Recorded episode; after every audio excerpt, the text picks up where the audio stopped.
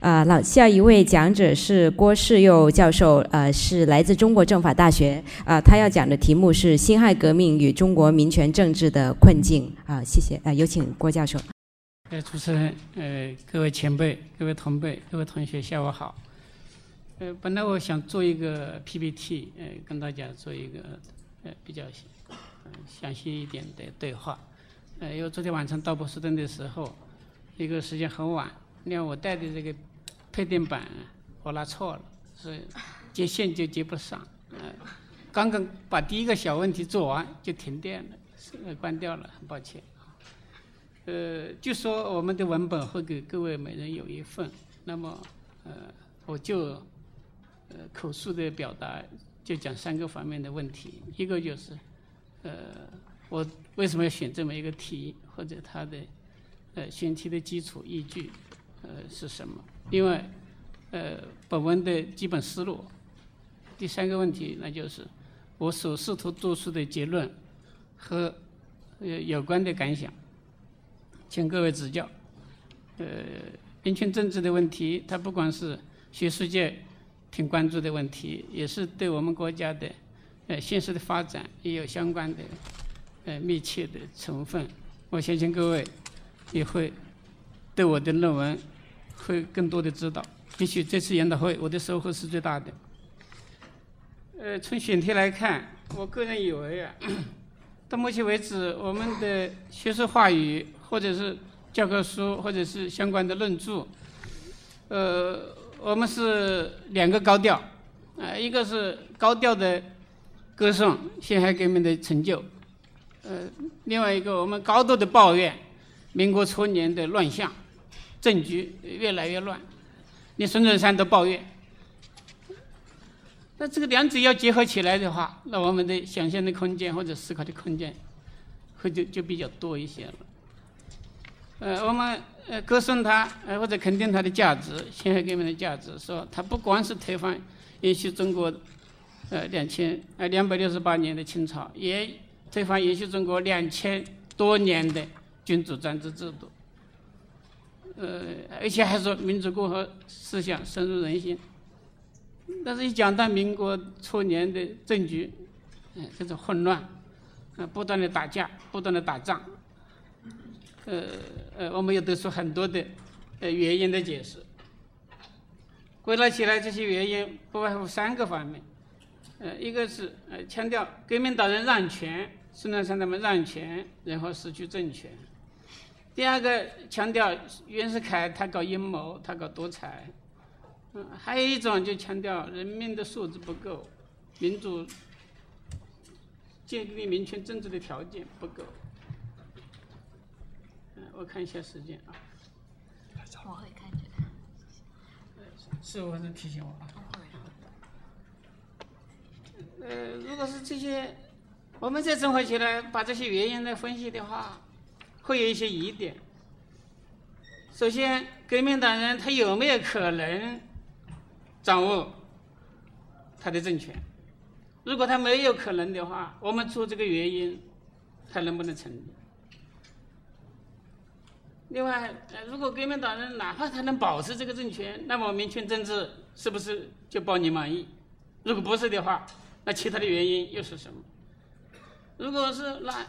像袁世凯这样本来就跟革命、本来跟民主、跟民权关系不大的这样的政治强人，他是临门一脚把这个清朝给推翻，他做出了呃很大的或者是一种，你叫他客观也好或者作用也好，啊，他那个临门一脚比较重要。那他这样的人，我们来过多的呃或者强调或者抱怨他的品德，呃，那那这个说服力又怎么样？还有。人民素质不高，确实也是种客观的存在。那怎么样去提高人民的素质？那短期内能不能实现？另外，除了人民素质不高以外，还有没有其他的因素？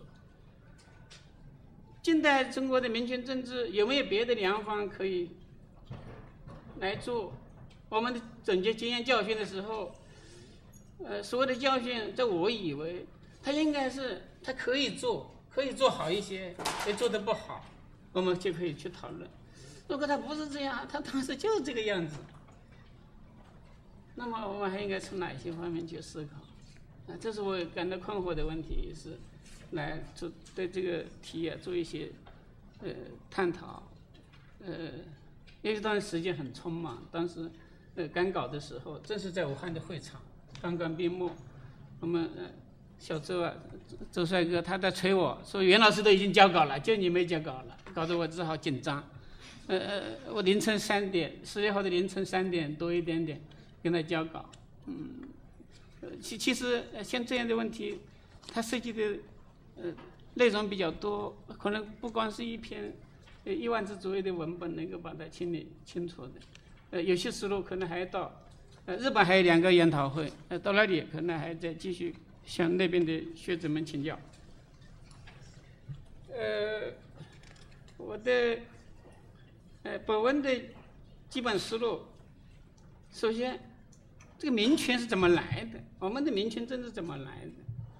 第二个就是孙中山当他们当年设计革命历程的时候，或者呃民主共和制的时候，在革命准备时期，他们就考虑过，包括人民素质不高，他们有过一些设想、一些方案。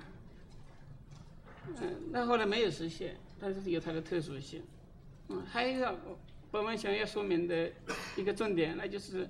近代中国实行民主、民权政治，它的条件除了人民素质不高以外，还有哪些不足？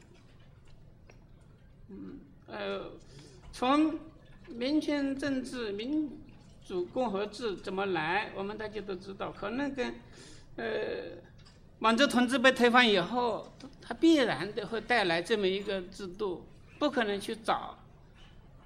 来个汉人来当皇帝，更不可能从满洲人里面、爱新觉罗里面去找一个皇帝，它是一种因果关联的一种有必然性，但这里会涉及到很多的问题，其中包括满洲统治者他的汉化，这个汉化程度也很高，我们也承认，但并不等于说满汉矛盾就解决了。呃，在政权高度掌控之下、镇压之下。嗯，哪怕是政权可以维护，但是从文化的层面上，满汉之间的隔阂它始终存在。我们只要看看蒋梦麟的《西潮》，他在讲他的童年和他生活的那个环境里面，他的家乡余姚，那里的老百姓死的时候都还要穿明朝的服装。哎，我原来在浙江大学，我待过十年。蒋梦麟的呃这个回忆啊，他有大量的其他的旁证，那个地方的人对满人屠杀汉人的这个呃历史的记忆是非常深刻的。另外，他汉满人他压制汉人的政策，他其实一直在延续，尤其在政权的层面上，他始终控制。呃，一个少数民族或者呃一个以人口占少数的。这么一个统治者，他压制在人口多数的汉人这种，其实，在成片时期都也可以的，蒙古人也做过，在鸦片战争之前，满人也做的也还不错，国家还在发展。问题在于到近代以后，西方列强入侵以后，大敌当前，你如果还是以压制汉人、压制全国多数人的这种政治机制，它很容易压制一个国家和民族的整体生机，因为我们怎么样一直来抵抗外来的侵略，使国家民族走向富强？我个人以为满汉矛盾本身它是中国走向现代化的一个重要的瓶颈。这个瓶颈不打破，中国的发展会受到障碍。打破除非两种方式：要么他自己。满足统治者发扬风格，用改革的方式，要么用革命的方式。事实证明，他的这个呃改革的成效不大，尤其在政权的呃这个到了晚清，到最后用政治体制改革的层面一涉及到权力，他就不想改了。皇族内阁本身可能还不仅仅是他政权失失误的问题，呃。推翻满人满族统治的必然结果，他可能就是呃民权政治。但是，呃，我们的先进们当然想过一些办法，甚至包括要找呃，孔夫子的后代来做皇帝，孔夫子的后代也拒绝，我们从来没做过，我们只做硕娃，我们也做不了。你要找朱元璋的后代，当然也很麻烦。所以我们如果你你喜欢，我们如果后人喜欢民权政治的话，我们真的还感谢某人的统治，给我们带来了一个廉价的民主共和制。如果你讨厌这个民权政治的话，那你也也抱怨这某人没搞好。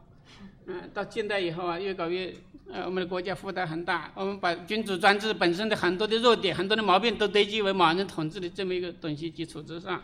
他就承担了一个牺牲品，但这个问题还很复杂啊，由由于时间关系，这个讲到这里。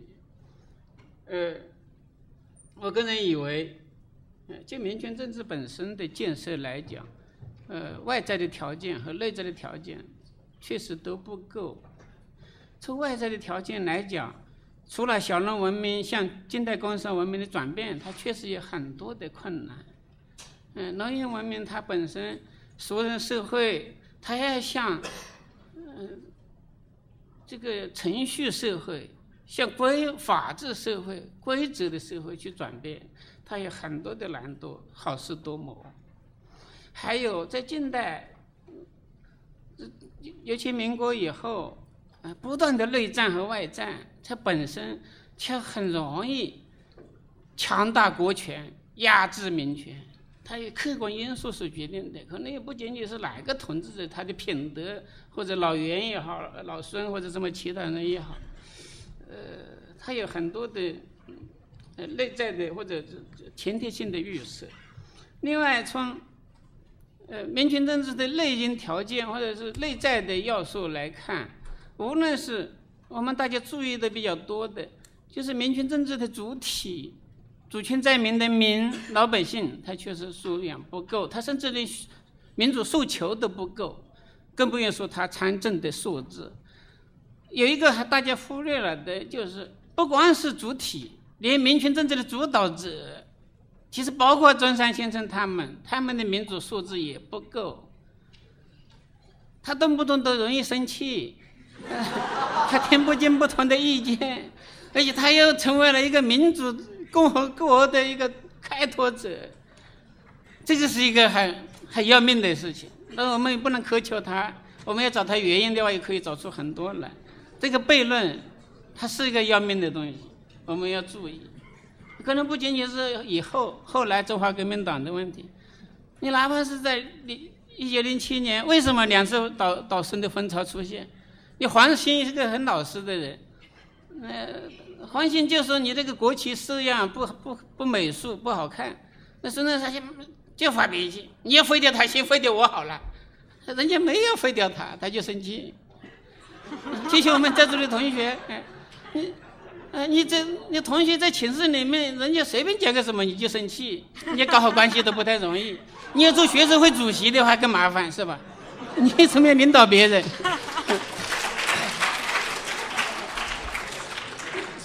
这些方面呀，如果我们都来考量一下的话呀，呃，可能对历史的呃同情的理解也好，理解的同情也好，我们要说的话，可能是不是会多一点？呃，然后，呃，我从通过这些呃课题的思考啊，我还有一些体会，其中包括建设比比比革命更艰难也更重要，这是第一点。第二点。国家利益比党派利益更重要。我们做研究也好，还是我们的研究课题，当时的，嗯，无论是这个派还是那个派也好，都是把个人的党派利益、集团利益放在首位的。这就实际上导致了一个什么呢？民权政治，投票拉选票。就把以前中国传统文化里面的小人政治大行其道，怎么样跟中国传统文明结合起来？它是有难度的。拉帮结派、结党营私，这是中国传统文明君子之道所排斥的东西。怎么结合？钱穆先生在他的书里面呃点过一些，但中还有很多东西值得我们进一步思考。第三一个，嗯，我的体会，好，还有五分钟。我不要五分钟了。历史的条件，它可能比革命的意志、比革命的就是毅力可能更重要。历史条件不够，你怎么样创造条件？这可能是更重要。实现民权政治的原则，比为民权政治的原则而斗争更难，也更重要。还有第四点，我个人以为，作为研究者，研究的心态可能比研究的立场更重要。我们的前辈们一再教导我们，一定要站在这个阶级、那个阶级的立场说话，这样的话。你很容易为他辩护，为这个阶级辩护。能不能够？我既不站在孙中山的立场，也不站在袁世凯的立场，我站在中性的立场。我个人曾经试图这么做过，但做的还不够。我觉得这个比较重要。另外还有一个就是，多学科的研究视角和手段比单一的历史学科的研究更重要。我们本次研讨会，我们有很多多学科的学者，还有在座的，尤其是我们的同学。呃，非历史学科的很多，这样的话，我们互动起来，我们互相讨论，互相启发，可能会收获会更大。呃，这最后几句话就是：回想百年来，我们的民权政治这么艰难，呃，其实不光是我们的前辈们他们素质不够，包括我们自己在内，我们的素质也不够，甚至我们本身的民权的意念，我们的追求怎么样，都是好事多磨。